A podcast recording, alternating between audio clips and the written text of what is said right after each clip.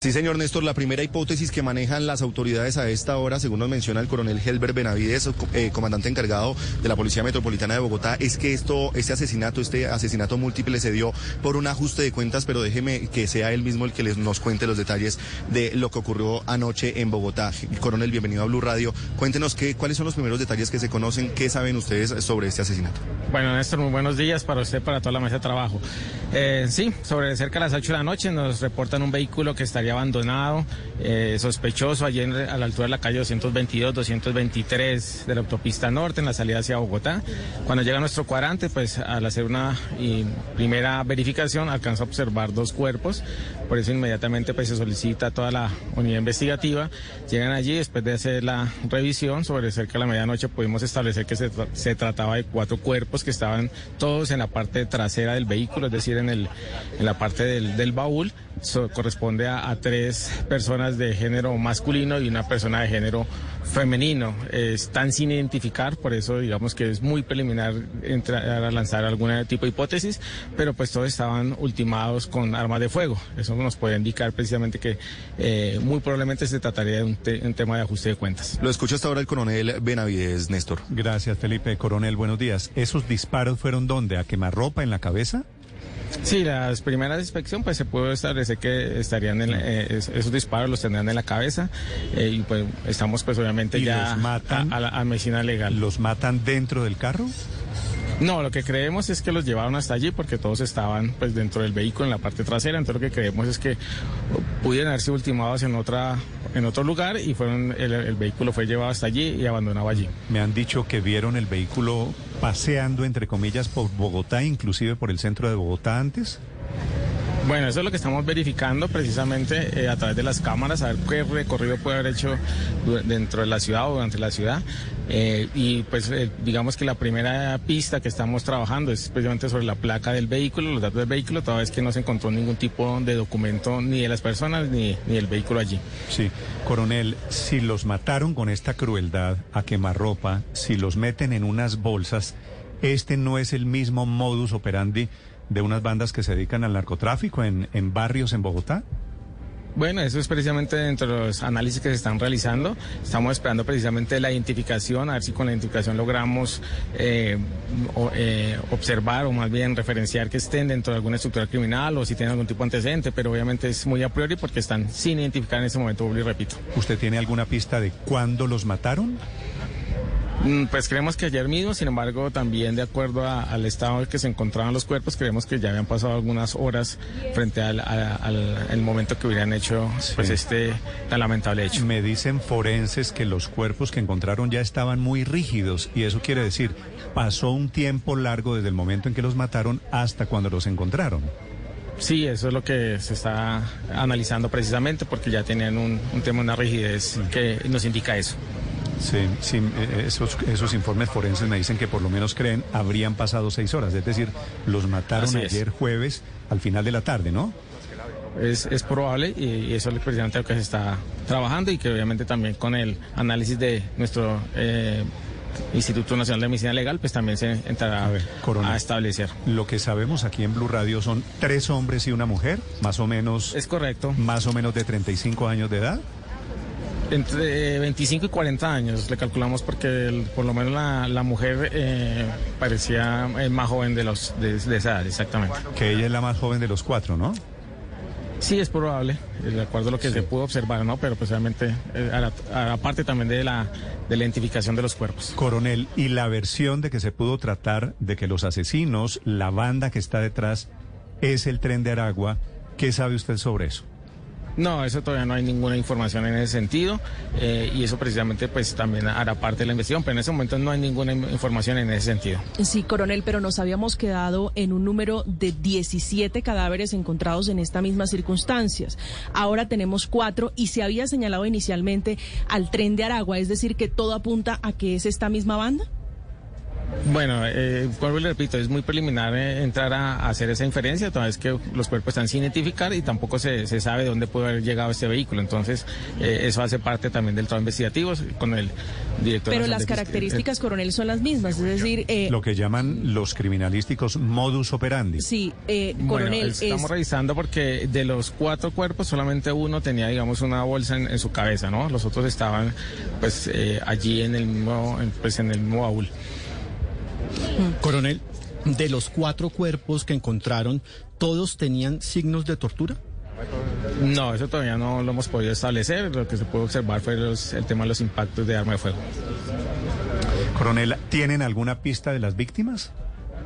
No, al momento no hay ninguna pista. Eh, la inspección terminó sobre la una de la mañana y entonces estamos obviamente ya a la expectativa de lo que, del trabajo que haga el Instituto Nacional de Medicina Legal frente a la identificación.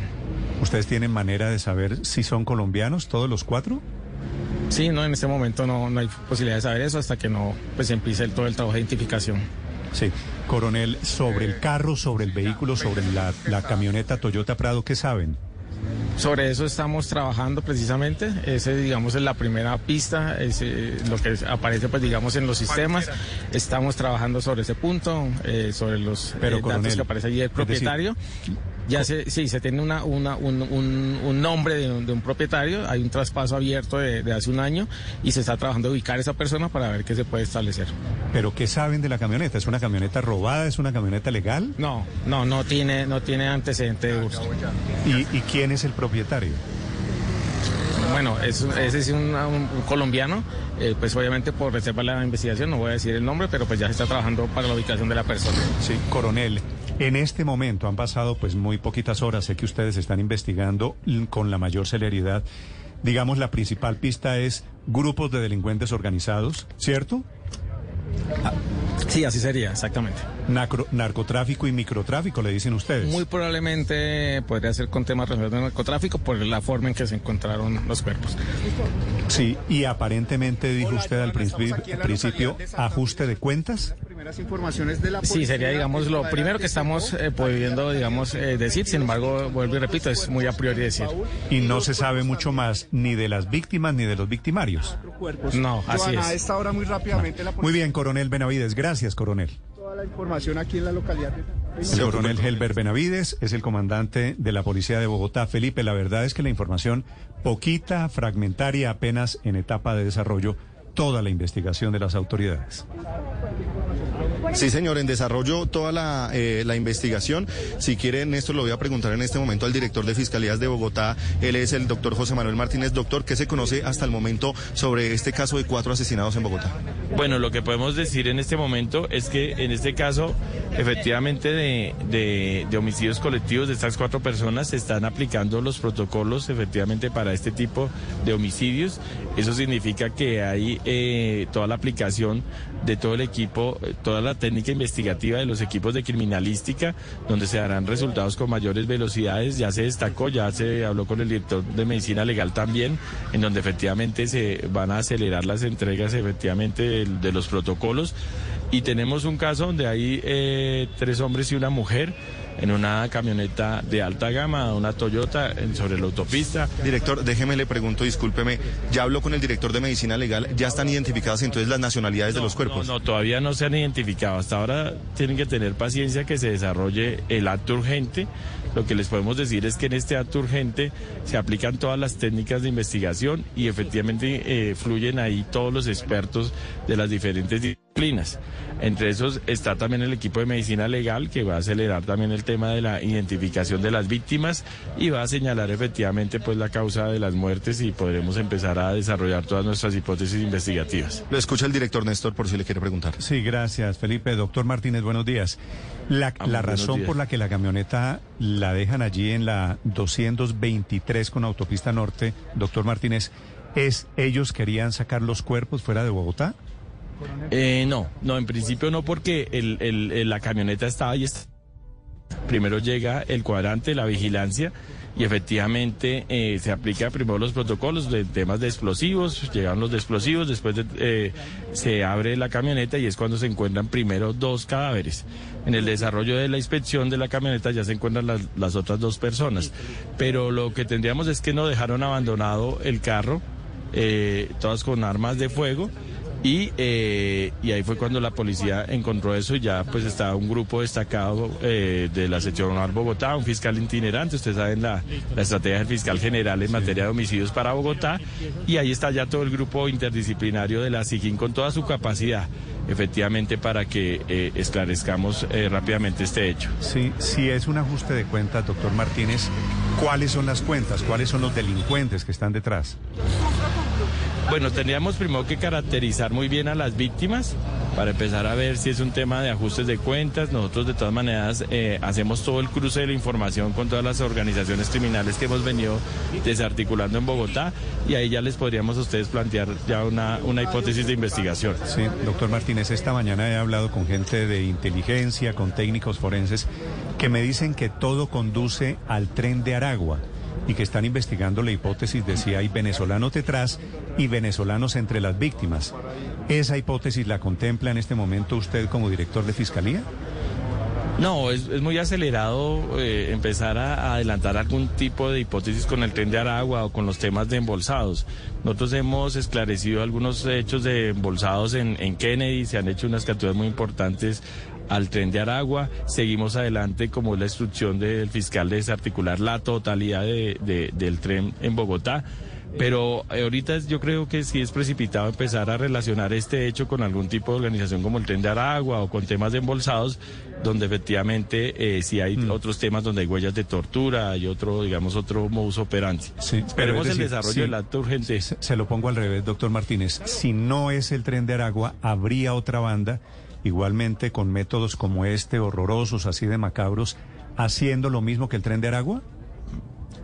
Pues esperemos a ver porque en principio mm, digamos que no encontramos eh, digamos la misma digamos los mismos hechos la misma frecuencia en que sí están los otros cuerpos de los embolsados que sí se le atribuyen al tren de Aragua. Nos toca es desarrollar ahorita acto urgente eh, empezar a identificar en medicina legal a las víctimas, ya se señalará efectivamente por medicina legal si existen algún tipo de huellas de tortura, pero por lo pronto estamos frente a cuatro eh, eh, personas que fueron asesinadas con arma de fuego y se embolsaron dentro de la camioneta, pero esto no significa que sea un caso como de los embolsados que tenemos en Bogotá, que aparecen en la calle, por ejemplo acá en Mártires donde nos encontramos o allá en, en Kennedy. Doctor, doctor Martínez, ¿ustedes han tenido ya la oportunidad de revisar cámaras de seguridad del lugar? ¿Tienen alguna información sobre eso? Sobre ese tema. eh, Sí, claro, no. Desde anoche el fiscal eh, itinerante que está para, para esta eh, zona de Bogotá coordinó todo, absolutamente todo el acto de investigación, todas ¿Y, las y cámaras. hay algo allí que de pistas de quiénes dejaron el carro abandonado, de quiénes están detrás de estos tres, cuatro No asesinatos? podemos a- a- adelantarles el tema, está bajo reserva en este momento, es que llevamos muy pocas horas, pero sí está todo un grupo especializado, les podemos decir, está un grupo especializado coordinado por un fiscal itinerante. Eh, Bogotá, ustedes saben que es la ciudad grande del país donde más esclarecimientos de homicidios se hacen, ya es casi vamos a llegar a un 50% de esclarecimiento semanal de los homicidios dolosos.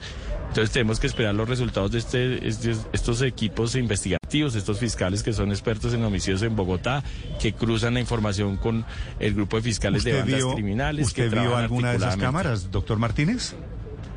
Nosotros estamos, sí, pero no podemos adelantarles ahorita. Esperemos. Pero, eh, pero ¿qué se ve? ¿Unos señores dejando el carro? No, no le podemos. Esperemos y ya- más adelante, en las próximas horas, ya les entregaremos más detalles. Sí. Bueno, muchas gracias. Doctor Martínez, una última pregunta. ¿Cuántos impactos de bala encuentran en cada, en cada cuerpo y si se trató solo de un disparo a quemarropa en la cabeza tipo ejecución? Sí, esperemos también el resultado de, de medicina legal, pero solo les puedo adelantar que fue con arma de fuego. Pero de acuerdo a lo que usted vio y, y las primeras fotografías, Sí, sí, tiros, tiros a discúlpeme, Juan Camilo, se tuvo que desconectar el director Martínez. Vale.